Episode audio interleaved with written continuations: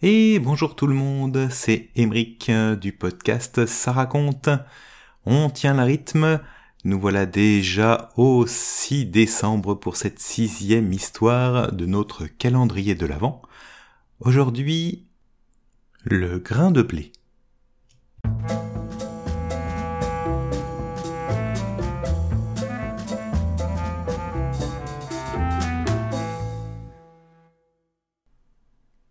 Une troupe d'enfants joue au bord d'un fossé. L'un d'eux aperçoit une chose qui ressemble à un grain, mais à un grain aussi gros qu'il atteint presque la dimension d'un œuf de poule. Les enfants se passent ce grain de main en main et le regardent curieusement. Et un homme vint à passer et le leur achète pour quelques copecs. Cet homme va en ville et il revend cet objet à l'empereur comme curiosité. Aussitôt, les savants sont convoqués auprès de l'empereur pour analyser cet objet et dire si c'est une graine ou un œuf. Alors ils s'arment de leurs lunettes, de microscopes et d'autres ustensiles, mais leurs recherches restent vaines. On pose cette chose sur le rebord d'une fenêtre. Les poules qui picorent par là viennent y donner des coups de bec, et y font un trou. C'est donc un grain. Et facile à reconnaître en plus, puisqu'il y a un sillon au milieu. Alors euh, les savants déclarent que c'est un grain de blé. L'empereur s'étonne et commande aux savants d'étudier pourquoi ce grain est si beau et pourquoi on n'en a jamais vu de pareil. Alors euh, les savants consultent leurs livres, leurs dictionnaires, leurs inoctavo, sans résultat. Sire, disent-ils à l'empereur, les paysans seuls peuvent vous renseigner au sujet de ce grain. Ils ont peut-être entendu leurs anciens en parler. On emmène alors à l'empereur un paysan très vieux, sans dents, et avec une grande barbe blanche, deux béquilles le soutiennent. Il prend le grain, mais il y voit à peine. Il le tâte, le soupèse. Alors, que penses-tu de cette graine, petit père? lui demande l'empereur. En as-tu déjà vu de semblables dans ta vie? À quoi peut-elle servir? As-tu vu en semer ou en récolter? Le vieux, qui euh, en plus est presque sourd, ne comprend pas l'empereur, et il répond. Euh, jamais je n'ai acheté de grains pareils, hein. jamais je n'en ai vu semer. Le blé que j'achetais était toujours très petit. Mon ancien peut-être euh, vous l'apprendra. Il a peut-être vu la plante qui donne cette graine. L'empereur fait alors appeler sur le champ le père du vieillard. Il arrive avec une seule béquille. Il y voit encore assez bien. Sa barbe n'est que grise. L'empereur lui passe le grain, il le considère attentivement. Dis-moi, à quoi est bon cette graine, petit père hein, lui dit l'empereur. Et en as-tu vu planter depuis que tu travailles? Et as-tu vu les autres en récolter dans leurs champs Non, répond le vieillard. Je n'ai jamais vu ni acheté de graines de cette sorte.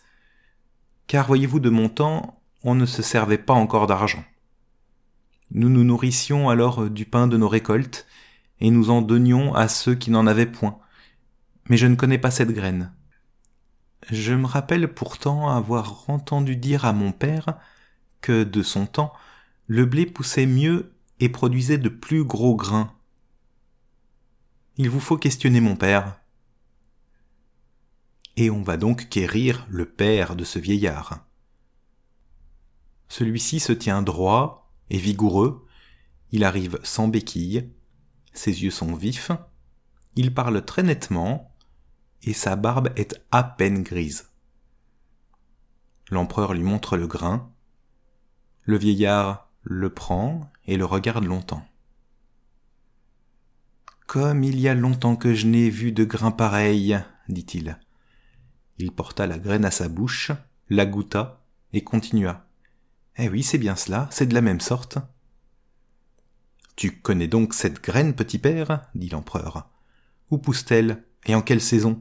En as-tu semé et récolté toi-même Oh. Quand j'étais jeune, dit le vieillard, nous n'avions pas d'autre blé que celui-là. Nous en faisions notre pain de chaque jour. Vous l'achetiez ou vous le récoltiez? demande encore l'empereur. Autrefois, reprit le vieillard, en souriant au souvenir de son jeune temps, on ne commettait pas le péché d'acheter ou de vendre le pain. On n'avait jamais vu d'or, et chacun avait autant de pain qu'il en voulait. Mais où était ton champ, petit père, et où poussaient de pareils blés? Oh, mon champ. Eh bien, cher empereur, c'est la terre que la nature nous a donnée à tous pour la cultiver. Alors, la terre n'appartenait à personne, elle était à tous. Chacun labourait ce qu'il lui fallait pour vivre, et mon champ, c'était le sol que je labourais. Personne ne disait euh, le tien, le mien, ma propriété, celle du voisin. Nous récoltions le fruit de notre travail, et nous nous en contentions. L'empereur ajoute. Apprends-moi encore, vieillard, pourquoi le blé est si petit aujourd'hui, et pourquoi il était si beau autrefois?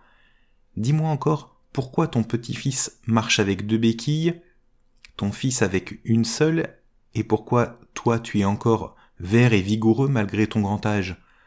Tu devrais être le plus cassé des trois, et tu es le plus alerte. Tes yeux sont clairs, tu as tes dents, et ta voix vibre comme celle des jeunes hommes de ce temps, pourquoi es-tu ainsi, petit père, le sais-tu? Oui, je le sais, mon empereur. Aujourd'hui, les hommes s'usent à désirer plus qu'ils n'ont besoin.